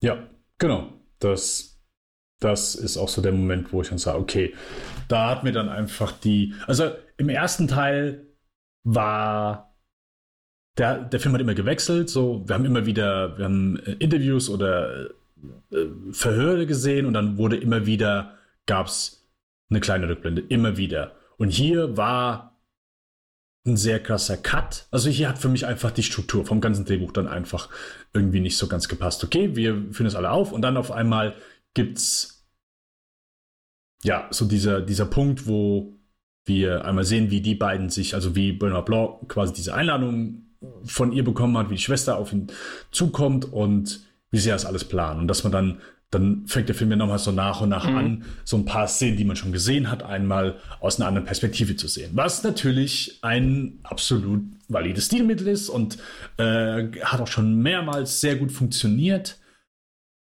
Aber hier hat es mich wirklich nicht bei der Stange gehalten, weil ich dafür einfach dann zu wenig Interesse. Ich fand die Charaktere auch nicht unterhaltsam genug. Wie gesagt, ich fand es halt alles so ein bisschen keine Ahnung, übertrieben. Mhm. So, und ich wusste auch nicht so, das hat so für mich so die, das alles so ein bisschen kaputt gemacht. Ich fand all, auch wenn es im ersten Teil, wenn die alle ein bisschen überzeichnet waren, aber da war ich mehr on board und war eher für mich greifbar. Und das hier war einfach für mich so ein bisschen alles ein Stück weit übertriebener, so mhm. Cartoon-Level. Mhm. Also, ähm, das beste Beispiel, wo ich vielleicht geschmunzelt habe, aber dann auch gedacht habe, okay, ist vielleicht ein bisschen over the top, ist äh, Dave Bautistas, äh, Bautistas mhm. Charakter. Und auch so wie er eingeführt wird, so, oh ja, der, äh, keine Ahnung, weißt du, der YouTube-Typ, der dann, ja. keine Ahnung, aber noch bei seiner Mutter lebt und von ihr eine Ohrfeige bekommt und ach, keine Ahnung, fühlt sich halt alles so nach sehr billigen Gags an. Und zumindest hat sich für mich so angefühlt. Mhm. Und so ging es dann für mich so ein bisschen weiter. Deswegen, ich konnte mit dem Humor dann einfach nichts, nichts anfangen. Okay. Na, bei mir hat, hat für mich eigentlich funktioniert, ja. Also ich musste auch gerade bei ähm, Kate Hudsons Charakter, mhm. die natürlich sehr doof gezeichnet wird, ja. Aber da musste ich schon ja. das eine oder andere Mal äh, durchaus lachen, ja. Also, für mich hat es funktioniert. Also, was ich vorher gemeint habe mit den, mit den Masken, wie halt manche daherkommen mit der normalen Gesichtsmaske und sie kommt halt mit so einem Netzmaskending, ja, was es wirklich gegeben das, hat. Ich meine, das haben Leute wirklich yeah. gehabt, ja. Und der Dave Bautista kommt natürlich gleich ohne Maske, ja, was die halt einfach was über die Charaktere sagt, ja, wie, wie sie sich halt hier verhalten. Und die, sie feiern natürlich, also die Kate Hudson feiert halt in ihrem, ich glaube, Pod nennt sie es, Bubble, wie auch immer, das ist alle 50 Leute in ihrer Wohnung. Ja, das ist mein Port. Ja. Die, die sind gemeinsam im Lockdown mit 50 Leuten. Ja. Äh, ich, ich fand das irgendwie ein cleverer, clever eingesetzt, dass man hier mal Corona erwähnt und dann halt auch damit was darüber was aussagt, ja, weil es charakterisiert ja doch die Leute ein bisschen. Ähm, und die meisten Filme tun einfach so, als würde es Corona gar nicht geben. Und der hier erwähnt es zumindest. Ich meine, es spielt jetzt keine große Rolle und ich glaube, deswegen haben sie dann auch dieses Device, was man sich einmal in, in den Mund reinballert und dann ist Corona weg. Und tun das so ein bisschen handwavy, ja, ja, äh, ihr müsst jetzt nicht mehr über Corona nachdenken. Vermutlich haben sie da einen Teil schon gedreht gehabt oder ich weiß nicht genau warum, mm. aber sie haben es immerhin anerkannt. Ja, sie hätten es auch komplett ausschweigen können. Tun die meisten Filme ja auch. Also insofern, das fand ich eigentlich noch ganz gut. Aber was hatte ich eigentlich raus? Ja, genau, die Charaktere. Ja, ich, ich konnte damit was anfangen. Also Edward Norton Charakter war so für mich ein bisschen der nicht zeitgemäße Charakter. Ich glaube, so hat man sich Milliardäre vor zehn Jahren noch vorgestellt. Mhm. Aber heute, wo man Zugriff hat auf diese Masks und weiß nicht was, ne, hauptsächlich auf Musk ähm, und Konsorten, steht man denen, glaube ich, schon ein bisschen anders gegenüber. Ja? Und ja, der war so für mich so ein bisschen auch der, der, der Schwächste, der aber ja auch dann als, soll man sagen, als, als doppelter Betrüger sozusagen ja auch hingestellt wird. Ja? Insofern kann man es dann vielleicht wieder erklären, auch, auch wenn dieser Zug, dass, dass der die Chanel Monet austrickst, wahrscheinlich auch nicht ganz glaubwürdig ist. Aber hey, weiß ich nicht. Übrigens, Chanel Monet yeah. ist, finde ich, aber Entschuldigung, kannst gerne noch. Nein, Chanel Monet hm. fand ich grandios. Ja. Ich wollte es jetzt nicht vor dem Spoiler-Part erwähnen, weil was mir an ihr immer so taugt, und das war auch äh, Spoiler für Homecoming, was mir an ihr so taugt, ist, sie ist so wandelbar. Also sie hat zwar jetzt nicht das wahnsinnig, sie ist jetzt nicht so der Charakterdarsteller per se, aber man, man kauft ihr, finde ich, beide Rollen so gut ab. Einerseits die knallharte Tech-Frau äh, und andererseits halt auch die etwas naivere Zwillingsschwester von ihr.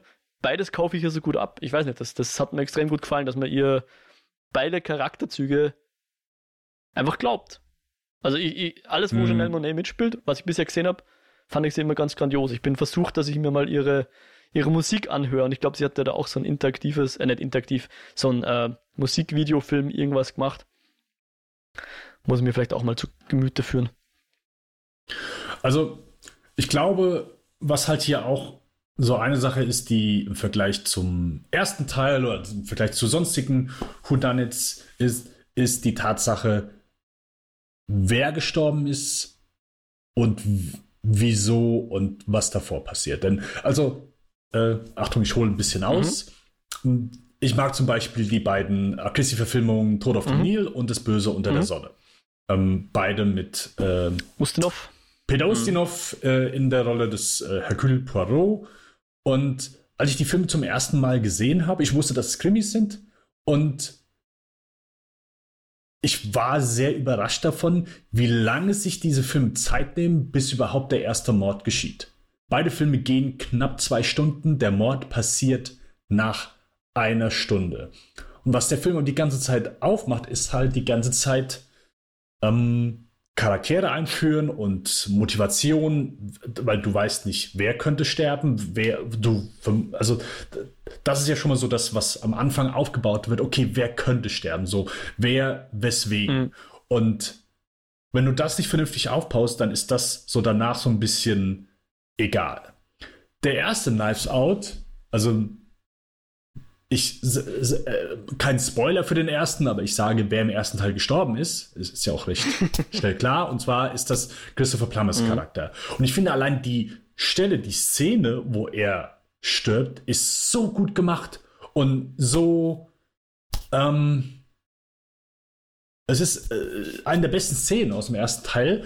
Und du findest auch, es ist schade, dass er verstorben ist. So, also das ist ja einfach etwas, wo du automatisch etwas mehr Interesse hast, hey, wer hat diesen Mann umgebracht? So, das ist vielleicht nicht viel, aber ich finde, das macht in vielen Houdanits schon mal einfach eine Menge, dass du vielleicht einfach dieses Grundinteresse beim Zuschauer rauskitzelst. Mhm. Und äh, wo ich darauf hinaus will, ist, mir war es hier vollkommen egal, wer Dave Bautista umgebracht hat.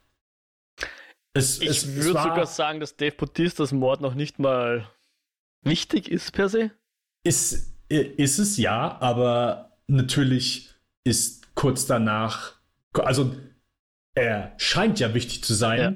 denn er stirbt und nicht lange danach gibt es dann die, äh, diese ewig lange Rückblende. Ja. Also du wirst ja auch sehr lange im Dunkeln gelassen. Ja. Das ist ja dann so erstmal das zentrale Mystery und das ist ja auch das, was, worauf der Film erstmal hinausspielt und worauf mhm. du wartest, um danach zu sagen, oh nee, äh, war doch nicht so. Ja, okay. Ähm, das ist aber das, wo der Film einen Großteil mit verbringt. Und das ist, halt, das ist dann halt so komplett egal. Das, der Dave Bautista ist mir egal, ist für mich halt so ein keine überzogenes Baby, der mit seiner Knalle darum läuft. Ja, haha, super witzig. Ähm, ja, da finde ich, hat der Film so ein bisschen für mich so den, ja. den Fokus verloren ja. und mich auch als interessierten Zuschauer. Und das finde ich einfach sehr schade. Ich hatte mich schon so ein bisschen gedacht, hey, vielleicht macht er nicht wieder ein klassisches Houdanit. Also ich habe ich hab die Trailer gesehen und dachte, okay, vielleicht macht er macht er irgendwas anderes. Vielleicht macht er irgendwas, was jetzt nicht das klassische, okay, jemand stirbt und Benoit Blanc muss herausfinden, wer es war. Ähm, so wie, keine Ahnung, Ocean's 11, Ocean's 12, weißt du, das schon einfach mal komplett auf den Kopf gestellt.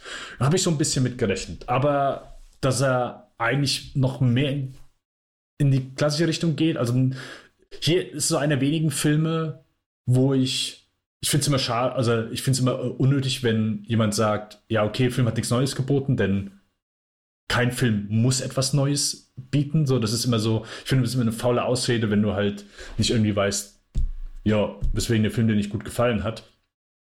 Aber hier muss ich so ein bisschen gestehen, hier hätte ich mir vielleicht ein bisschen mehr was Neues, äh, keine Ahnung, hm. erhofft. Vielleicht. Ja. Ich, ich verstehe sehr gut, was du meinst. Ich, oder ich glaube halt, dass ich verstehe, weil mir kommt halt vor, er ist halt ein bisschen zu verspielt, oder? Er, er versucht zu sehr ja er macht mehr Ablenkung als, als gut ist, ja.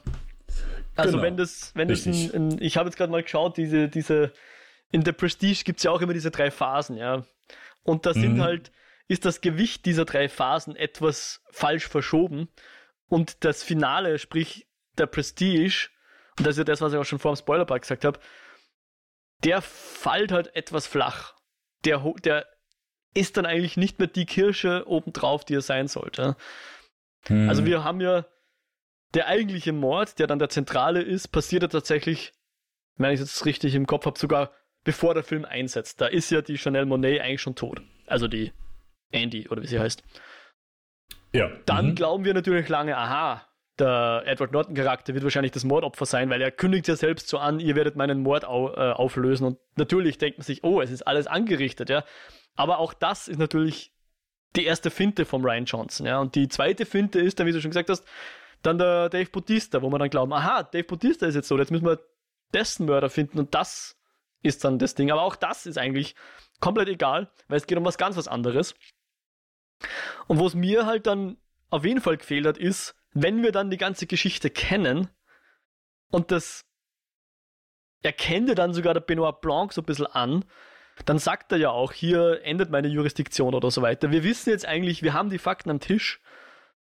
Und dann wäre halt der Punkt, wo der Film, damit er bei mir besser angekommen wäre, hätte dann noch irgendwas liefern müssen, dass sich das Ding befriedigend anfü anfühlt. Und ich finde, das Abfackeln seiner Villa war es nicht. Das hat mir nicht die Befriedigung gegeben, hm. die, glaube ich, Ryan Johnson wollte, dass wir hier empfinden. Komplett egal komplett egal. Der Moment ging, also klar, zu dem Zeitpunkt war ich eh schon gefühlt halt woanders, aber ja, das ist ein sehr, sehr schwaches Finale. Und ich, ich kann auch nachvollziehen, wo der Impuls herkommt, weil sehr viele Finale von diesen Houdanits sind nichts anderes als der Detektiv oder Detektivin oder zumindest der Charakter, der alles zum Vorschein bringt, dort steht und alles für den Zuschauer erklärt. Mhm. Und das ist natürlich so eine, eine, Schwäche dieses Genres, dass das Finale immer darauf basiert, ja, okay, äh, Hauptcharakter oder Hauptcharakterin steht eben dort und erzählt, was passiert ist, wer wen umgebracht hat, welches Motiv ist, weil das ist ja auch nochmal so in manchen Filmen, wo du, wo der Zuschauer es einfach gar nicht erraten kann oder gar nicht weiß. Und dann wird es einfach so rauserzählt. Und dass du in so einem Moment versuchst, das mit so etwas etwas aufzuwerten, ähm, kann ich nachvollziehen. Aber wie du eben schon äh, sehr schön gesagt hast, ja, der Film ist sehr verspielt und versucht mit dem Finale, aber auch irgendwie mit diesem ganzen Zwischendurch irgendwie so ein bisschen das Skript aufzuwerten. Zumindest fühlt sich für meine Begriffe hm. so an. und vielleicht davon abzulenken, dass du halt einfach nicht so ein starkes Drehbuch hast und, und nicht so eine keine schöne Idee und, und alles halt einfach etwas flach, oberflächlich ist und äh, maximal in den besten Momenten für mich für nette Unterhaltung mhm. gesorgt hat. Also ich mag Daniel Craig, Daniel als ähm, Benoit Blanc, finde ich, macht immer noch Spaß. Also ihm schaue ich auch gern zu. Ich finde auch, das ist so mein Lieblingsmoment gewesen, als Edward Norton gesagt hat, ja, hier, jetzt geht so das, äh, der Krimi-Plot los und äh, er sagt, okay, ihr könnt raten und er sofort anfängt, ja, okay, äh, hier, äh, Kate Hudson war es, so weiter, der Typen mit dem Pfeil und er erklärt alles und der, äh, als dann auch der Pfeil abgeschossen wird und das Blut spitzt raus. Also das, das hat mir auch gefallen. Fand ich lustig, war amüsant und, und dass er so der, der Party-Pooper dann im Moment ist. Ähm, schöne Szene. Mhm. Da muss ich auch sagen. Und auch sonst gibt es immer mal wieder Momente, wo ich sage, ja, das hat für mich mal kurz funktioniert. Ein gewissen Charme ist dann doch da, aber äh, das waren halt eben so nicht viele Momente. Hm. Und ja, oder keine Ahnung.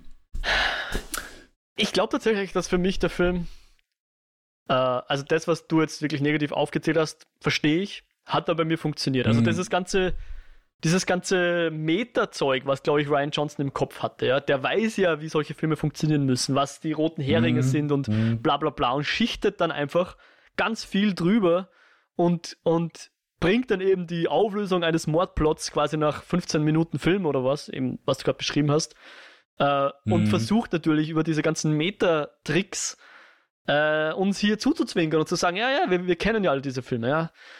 Und für mich persönlich hat es eigentlich ganz okay funktioniert oder hätte es funktioniert, wenn das, wenn das äh, Finale dann noch die Landung gestanden hätte. Dann hätte es, glaube ich, funktioniert. Dann hätte ich ihm das unter Anführungszeichen durchgehen lassen, ja. Ähm, ja, so war es jetzt. Ich verstehe es voll, was du meinst.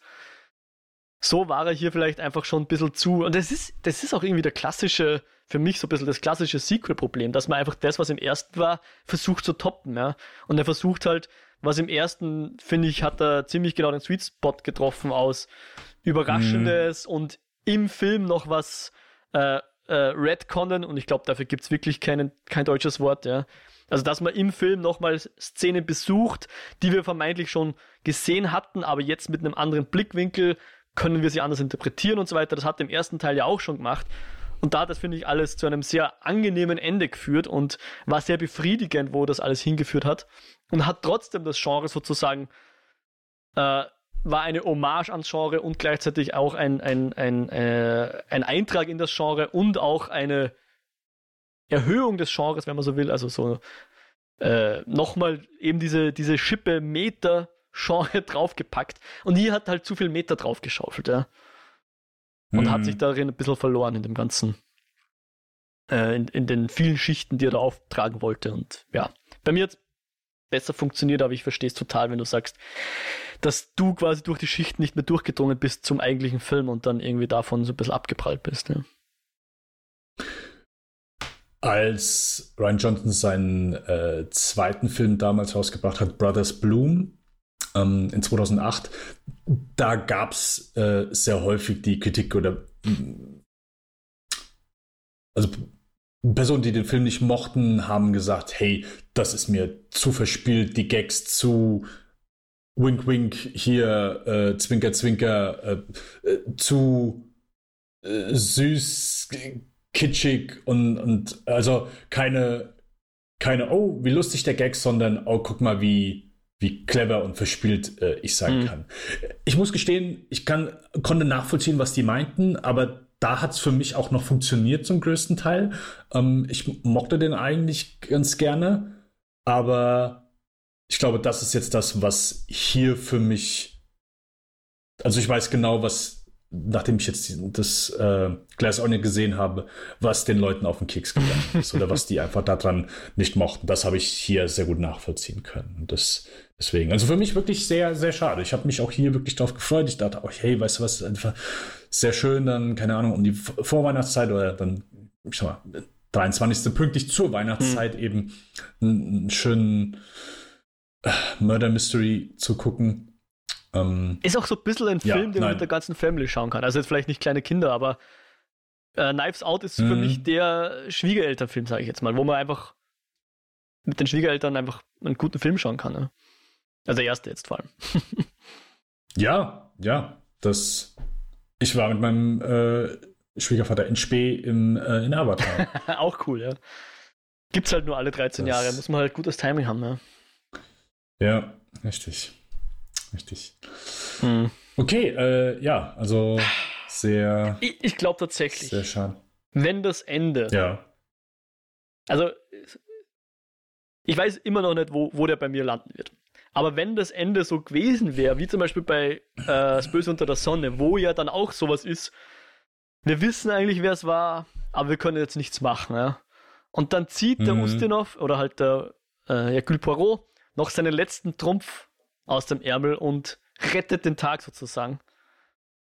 Sowas hätte halt noch gefehlt. Dann, dann hätte ich, glaube ich, den Film auch einfach abgefeiert. Ja? Dann wäre mir das alles, was du jetzt als Kritik aufgezählt hättest, hätte ich dann als clever hingenommen und als, als Meter und als Finden und weiß nicht was. Aber dadurch, dass das Finale einfach nicht gelandet hat, muss ich selber noch ein bisschen forschen, wie ich das jetzt eigentlich fand. Ob das eben zu verspielt war oder nicht. Ich weiß es noch nicht. Ja. Sehr schade. Sonst wäre da für mich persönlich schon viel mehr drin gewesen. Hm, okay. Alrighty, dann schließen wir an der Stelle einmal unser Review von Glass Onion and Knives Out Mystery. Mo, du machst mit Escabone ein 2 Podcast. Wo habt ihr denn in der letzten Folge drüber gesprochen? Über Pentiment. Ich glaube, ich habe das das letzte Mal schon gesagt, dass wir in der letzten Folge drüber geredet haben, aber zu dem Zeitpunkt war unsere jetzige Folge noch gar nicht draußen. Aber egal. Die letzte Okay. Folge war Pentiment. Und ist es auch immer noch. Also mal. Right. Nächstes Thema wissen wir noch nicht. Äh, ich mache ebenfalls einen zweiten Podcast, der nennt sich Spielfilm mit dem Patrick Lohmeier, wo wir über Filmografien von Regisseur und RegisseurInnen besprechen, also die komplette Filmografie einmal durchgehen, sind wir aktuell bei äh, M. Night Shyamalan, also diesen, diesen Monat die letzte Folge rausgekommen und ab Januar geht es dann weiter mit der etwas überschaubaren Filmografie von Sam Mendes, wo wir mit American Beauty starten. Und Road to Perdition und jetzt muss ich gerade überlegen, Jarhead. Jawohl. Genau. Ansonsten bleibt uns an der Stelle nicht anders übrig, als euch einen guten Start in das neue Jahr zu wünschen. Äh, kommt gut und gesund und ohne Rakete oder Bälle im Auge rein. Ist noch mal ein paar gute Sachen, denn ja, habt ihr die letzte Zeit schon nicht so wenig getan. Nicht so viel getan. Und wir freuen uns auf das, auf das neue Jahr. Vielleicht oder hoffentlich, ich, ich habe es mir zumindest vorgenommen, wieder etwas häufiger ins Kino zu gehen, weil das muss ich jetzt noch mal sagen, so wenn man, wenn ich so meine Liste durchgehe von Filmen, die ich dieses Jahr gesehen habe, dass ich noch mal merke, wie wenig ich dieses Jahr ins Kino gegangen bin oder wie, sagen wir es mal so, wie häufig ich gesehen habe, okay, gut, der Film interessiert mich, aber der kommt nicht im Kino, zumindest nicht hier. Hm. Und dass dann manche Filme da waren, wo ich denke, ja, weißt du was, ich könnte reingehen, aber habe ich jetzt nicht so viel Bock zu, wo ich dann denke, der ist mit Sicherheit dann ganz okay, aber mehr auch nicht und dann, keine Ahnung. Also, das so der, der positive Vorsatz für das kommende Jahr, etwas mehr ins Kino zu gehen. Natürlich ist es einfach nicht in irgendeine, keine Ahnung, Grütze reinzugehen, Hauptsache man sitzt im Kinosessel. Das soll es nicht sein, aber zumindest ähm, ja, den einen oder anderen Film im Kino mitnehmen. An dieser Stelle wünschen wir euch alles Gute. Bis zur nächsten Folge. Bleibt gesund. Macht's gut. Ciao, ciao.